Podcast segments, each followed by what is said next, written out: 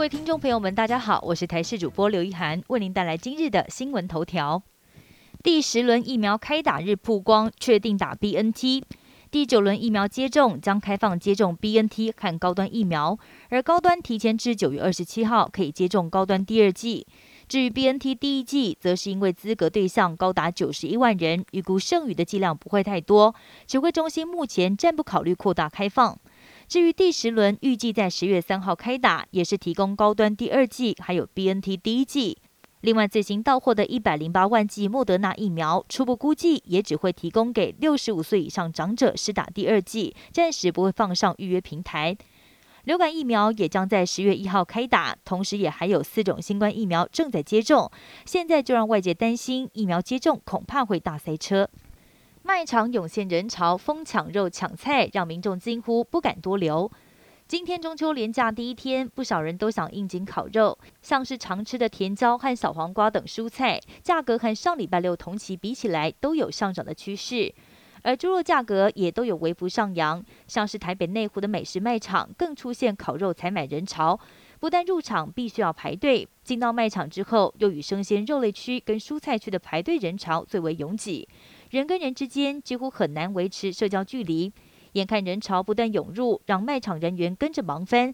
不但必须要用广播的方式，要民众不要挤在一块，还必须要一边加紧补货，才跟得上民众采买的速度。疫情指挥官陈时中宣布，国际航空案结案。长荣航空在日前有三名机师连续确诊 Delta 病毒，导致国内疫情升温。指挥中心指挥官陈时中表示，先前框列的相关人员在目前追踪隔离期满，昨日检验也都是阴性，没有新增个案，因此这个案子算是告一段落，正式宣告结案。另外，新北市幼儿园监测在明天也要出炉，要是都是阴性，也会给予结案。但尽管 Delta 群聚案陆续结案了，中秋连假出现报复性出游人潮，就有民众担心会不会种下隐忧呢？对此，指挥中心表示，一旦疫情加剧，不排除防疫会再加严；但如果在年假期间疫情都是平稳，不排除会再松绑，包括大型聚会场所以及游戏业都可能放宽防疫措施。但目前还要跟专家讨论之后才能做决定。美国 CDC 最新研究表示，莫德纳疫苗防止住院保护效力略高于辉瑞疫苗。